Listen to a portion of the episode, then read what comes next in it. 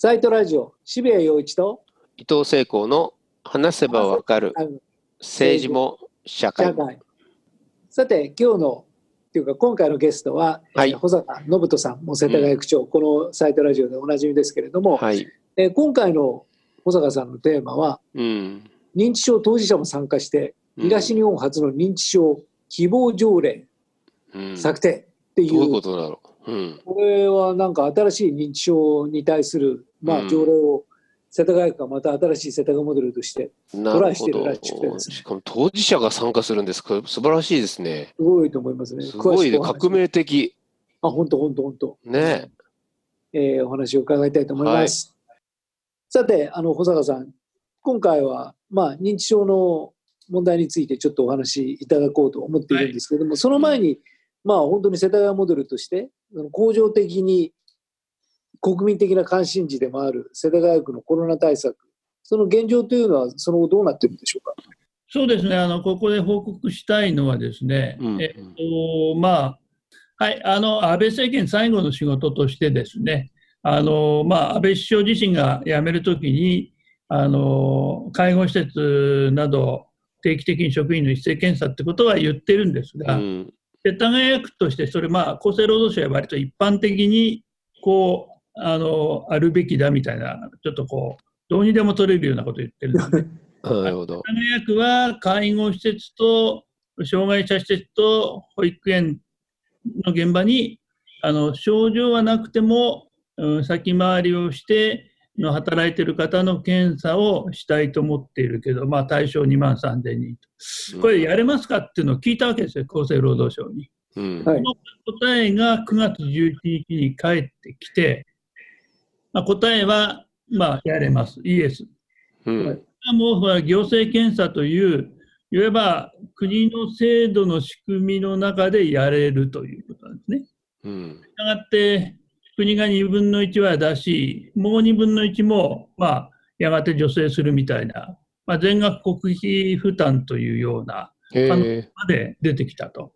で、ダメ押しはですね、えー9月15日、厚生労働省コロナ対策本部がですね、うんえー新型コロナの検査拡大のための指針っていうのをですね、発表するんですよ。うんで、これを読むとですね、もうとにかくその検査を、その症状がなくても感染拡大地域においては、えー医療機関とか、あるいは介護施設とか、えーそういったところに働いている職員や入所者、入院されている方に、どんどんこう検査をしていきましょうと。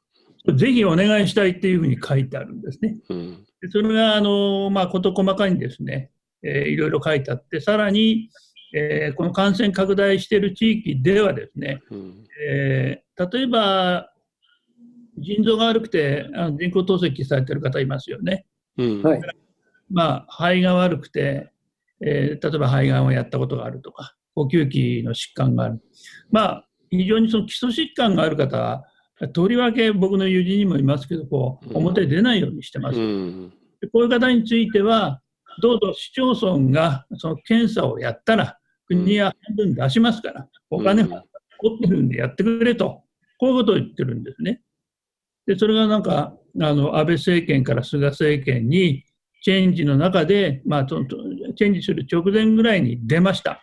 うんで、大臣に就任したのが、あの田村、えー、則久氏なので、まあ、いわゆるその世田谷モデルと言われるそのこの間の動きをですね、あのまあ、テレビで BS の1930でしたけど、まあ、こういう動きをぜひあのやってほしいと、で応援して言った当人がああなるほどんで、まあ、ここに関してはね、PCR 検査は増やすな、えーなるべく抑制しろという話は、あの大きく変わったとうん言えると思います。大転換ですね自治体、他の自治体、どんどんやると思いますよ。だって、そういう枠組み作られちゃったわけなんで、うんうんまあ、あの菅新総理の成果とかね、うんそうなってそういうふうにしたいでしょうねきっとど、ねまあ、そうですね。はい。でも保坂さん、俺だ、俺だって言わないと、俺なんだからさ、みたいな。いや、あまり言い過ぎるのもいや、わ我々が頑張って言いますので、はい。世田谷モデル、世田谷モデルって言い続けます、うん。で、続いて別の、別の世田谷モデルなんですが、その認知症の問題について今日はちょっとお話を伺いたいんですけども、そうですね、あの認知症について、まあ、3年ぐらい前ですかね、議会で、やはりあの、まあ、認知症をテーマにした条例が作れないのかっていう話から始まったんですが、まあ、あの例えば鉄道事故であの、はい、いわゆるその家を離れて認知症の方があの、まあ、電車をあのおで跳ねられたんですかね、そういった事故があって、その後莫大な損害賠償請求がされるっていうようなことがありましたよね。うん。はい。そういったことを例えば保険とかなんかでカバーできないかぐらいの話から始まったんです。で、調べてみると認知症をめぐる条例っていうのは、まあ、各所にあってですね、温かくとか優しくとか、えー見守りましょうと、こういったコンセプトで、えーまあ、条例があったんですが、あのー実は私自身も母親が5年前に亡くなってるんですが、最後のやっぱ数年間は認知症だったうん。ねで、その時の記憶がやっぱりあって、えーよくまだらとかって言いますけれども、うん。まあ、要するに直近のことはまあ記憶あすほとんど飛びますね、うん。あの直前のことも含めて。うん、ただあの、例えば、えー自分が、えー16、17、うん。軍事工場に借り出された話だとか、うん。まあ、実に詳細に、まあ、なんていうか、覚えてますよ。うん。ね歌も歌えるし、それでかなりの記憶ってそのずーっとこう聞いていくとかなりのとこまであるんですよ。うん。あの全部飛んでないんですね。うん。割とこう直近の記憶っていうのはなくてこう、えーいるということで、で、まあ、その、そうやって母親と時々、まあ、妹が介介護してたんですけれども、あの、話す、まあ、経験があったんで、それであの認知症に対して世田谷区かなり取り組んでいまして、あの、えー地域の中でその認知症の方がそのこう押さえつけて、うん。これやるなとか、ダメだとか、こうしなさいとかって命令したりすると余計こう、されたりするん。で、そういうやり方はダメだということで、認知症の方に対する、まああのえー実際の最新の研究を使ったそのアプローチをあの先行的にやってみようと、そういうプロジェクトをやったり、あるいは認知症在宅生活支援センターっていうのを梅ヶ丘に作ったりまあしたんえーそういった中でこう専門家たち、えーまあ、その第一線でこの認知症の問題を論じている人たちに、実は集まってもらったんですね。で、まあ、一通り話を聞いて、なるほどなと思ったのは、うん世田谷区で条例を作るなら、この、まあ、国の政策も一歩超えたものにしてほしいと。それは何かというと、要するに今言ったその認知症になったということで、人間、えーここで終わったねとか、うん何ももうできないよねと。うんあるいは、もう認知症になったお母さんは、前のお母さんじゃないんだよと。うんこういった、まあ、ある種のこう、間違った認識ってあるじゃないですか。ありますね。ねそれで非常にこう差別したりとか、うん本人が何かをやろうとすると、まあ、どうせできないんだからっつってこう変わってやろうとして、うんそれでやっぱよく怒ら怒らしてしまうっていうことが、まあ、あるんですね。でずっと長年、この認知症の問題に取り組んできた人たちは、世界のトレンドとして、うん私たちのことは私たちに決めさせてほしいと、これはあの条約でもあったんですが、うん。認知症の方自らが表に出て、うん。えー私は認知症であると、うん。だけど、こういうことが、えー言いたい。つまりこれは人としての尊厳、うん。人権、いうことをちゃんと認めた社会に、私たちはそれを欲するということが、うん。なるあの。海外で出てきて、いや日本でも急速に出てきてたんですね。うん。で、その世田谷区の中でもですね、いろいろ尋ねてみたんですが、その認知症を語るサークルなんかありまして、あのふとこうあの自己紹介っていうんですか、あしてみると、当事者の方がね、あの12、3人の中に3、4人いたりするわけなんでえー、なるほど。はいこうい。う意見もおっしゃってるんですよ、その。うん。はい。それで、どうせやっぱり世田谷区で条例作るんなら、あの認知症をとにかくなんかあの見守るとか優しくとかじゃなくて、うん認知症と共に生きる希望条例っていう名前はどうだって話がおーおーいいですね。なるほど。希望条例っていうのは行政が使う条例の名前としては非常に珍しいですよ。うんうんで認知症と共に生きる希望条例だと。えーでこれは人権宣言であると。うんでやっぱり尊厳を持って生きているというね、やれないことも一部あるけど、やれることがあの一方である。で、そのやれることとやれないことのバランスの中で、地域の中でプレイヤーとして、あの居場所とか役割がちゃんとある地域社会を作っていこうとか、そういうお話をその認知症のお方々とそのやっていたんですね。で、うんこの条例を作る検討委員会に、その専門の方たちもあの声を揃えて、これはあの日本でこの認知症の条例って多々あるけれども、うん。認知症の方がその検討委員に入って作った条例はないはずだと。うん。うん。で、やっぱりそういうことで入っていただきました。うん。素晴らしい。素晴らしい、素晴らしい。いただきました。うん。で、ちゃんと意見も、あのこれちょっと表現難しくて、うん、ちょっと分かりにくいよとかね、うん。いう言ってくれたりもしたんですね。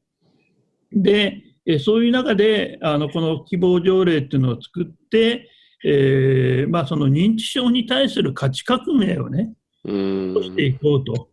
まあ、我々もいつかもしかすると、そうです、そうですかなりの。確率で認知症に、えー可能性あるんだけど、なります、なりまそのす。日を、その日を境にガラリと違う人にならないですから。うん。そうですよね。うん。ところが、今のあの医療とか、今の高齢者福祉って、その日を境に別に扱われるわけですよ。うん。ああ、なるほどね。で認知症のエキスパートの長谷川先生っていうのがいらっしゃって、あのずっと診断ををされる第一線にいらっしゃった方自身が認知症になられたんですよ。ななるほど。うんで、デイサービス行かなきゃだめだよってこう現役の時にずっとこう解いて回ってた人がデイサービス行ったら、あれはつまらんなと。うん。つまり、なんか歌ったりね、そうなんですよ。バカにするなって僕も自分の親に言われました。ね、あバカにすバカにするなって言われました、親に。行きたくないと。うん、行きたくないって言わ言われました。なるほどねと。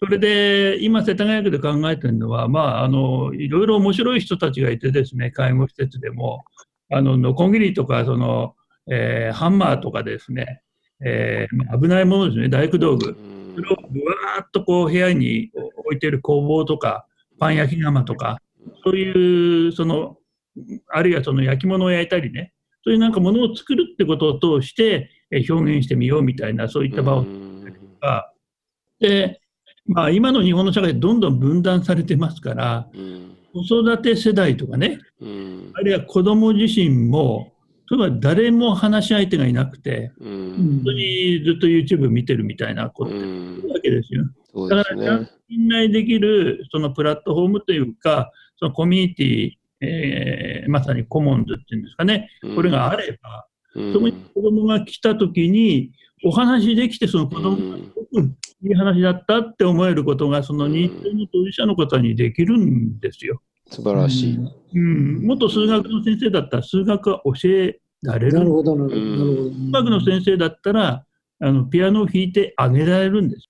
うんでも、そその資源を、あなたダメと、100%もうできないのと。でも、数パーセントですよ、できなくなってるのは。その価値革命をお起こしていこうと。いうことなんですねうんいいですね。すごい、すごいいい。小坂さん、私、世田谷に引っ越しするわ。本当です70よ。乗ったら。70乗ったら絶対、世田谷行くわ。うんよろしくお願いし今ま、す。世界の文学でも、ケア文学っていう、ケアっていうのが一つのテーマになってきてるんですね。えでヨーロッパから出てきているようなものが、の文学。それでケアっていうのは、認知症に対するケアだけじゃなくて、子育てのこともケアという概念で包んでいくんですよ。で、日本でも結構このケアっていうものをテーマにしたあの人文の書書物は月に何点かいいものが出るようになってきてて、なので全てをケアっていう考え方みたいのでくるんでいくと、まさに今保坂さんがおっしゃっていたようような、どういうふうに人間らしく相手をくるんでいくかっていうことがテーマにやっぱりなるんだと思うんですよ。世界的なテーマなんで、これは。なるほど。うん、は素晴らしいと思います。あの内容としてはですね、あの私の希望パファイルっていうのを作って、まあ、認知症の初期の時にあのこんな風な生き方をしてきたと。で、こんな風に、まあ、病気が悪くなってきたらここんな風にしたいとか、んそういうような希望をとできれば書き残していこうとか、そういう内容もありますし、この認知症価値革命がちゃんと進んでいるかどうかっていうのを検証する委員会も作りまして、うへん。ーその人を入ってもらうという、まあ、そういうことにしました。へえ、すごい。慣れてみると、あのそういうあの今までいなかったのが、やっぱおかしかったですよね。うん本当そうですねなるほ。うんなるほど本当そうですね。民主党政権の時に、障害者問題で、初めて障害者の当事者が入ったんですよね。うん。はい我々、障害者権利条約に付随して、いくつか法律ができてるんですよ。うん差別解消障害者差別解消法とか、えーまあ、総合福祉法とかですね。それん。みんな障害者の方入ってるんで、結構いい法律になってるんですね。なるほど。自民党政権ですけど、うんなるほどだか。らやっぱり我々の社会っていうのは、ものすごく無駄が多いっていうか、うんあのほ本来こういろいろまだまだこうできる人をうんそのブロックして、うんまだできない人っていうふうに、うんそうやって扱われて愉快なわけないですよね。うん、そりゃそうだ。それでものすごいなんかこう無駄なことをしているというか、まあ、家族も本当に、あのー戸惑いますから、うん。その家族自身も、それで周りの人たち自身も、認知症問題っていうのは、もう地域全体の問題で、実は世田谷区で、えー認知症と判定されている方、あのもうあの、えー2万人近くいるんですね。で多分そのご家族の方、友人の方とか含めると、当事者10万人ぐらいですよ。うん。そうですね。区内の問題で一番当事者が多い問うん題、そうです。そうですねそうかもしれない。うん。えーなんで、そうするとあのこの議会で、自分の秋の議会でこの条例が成立成立したらですね、うん。あのそういう価値革命があのそうだ。こう本格的にね、発信できればと思っています。すごい。いや素晴らしいですね。本当はいに世田谷モデルうんたくさん出てきて、それこそ世田当。谷っていうその行政単位から国の政策を変えていくっていうことが、まあ実現可能だということを証明して保坂さんはくれたわけで、そうですね。素晴らしいと思いますそ。れには厚生労働省の皆さんもすごく注目してくれていて、うん。やっぱり今、あのまあ、世田谷区みたいなところでこうやろうとしていることと、やっぱりあの国全体のね、そのまあ、医療問題、介護問題もたくさんの財源と人手が、えー必要で、でしかもこうどんどん人口が減る時代に入ってきますから、うん。時に何が幸せなのかと、その人生の割とこうね、えー最後の方で、あの、何もできない、えー困った人ということだけで扱われるっていうね、そこはもうな、それはない地域にしていこうよとまあ、これまあ一つのこう、理念を掲げた、まあ、条例でもあるんですが、スそうですね。タートしてみたいと思っています。大宣言ですね、これは。わかりました。うんいやー、今日もすごい、すごいですね。面白かった。というか、打って出ますね。すごい、すごい、頑張ってますね。素晴らしいと思います。いい政治だと思います、本当に。また、あのーこうなりましたっていう報告ができたら、はい、本当に本当に素晴らしい。はい、お待ちしたいと思います。あのえーもね、できるようになっていくといいです本ね。そうそ非常に非常に思います。はい。えー今日もどうもありがとうございました。う。ありがとうございました。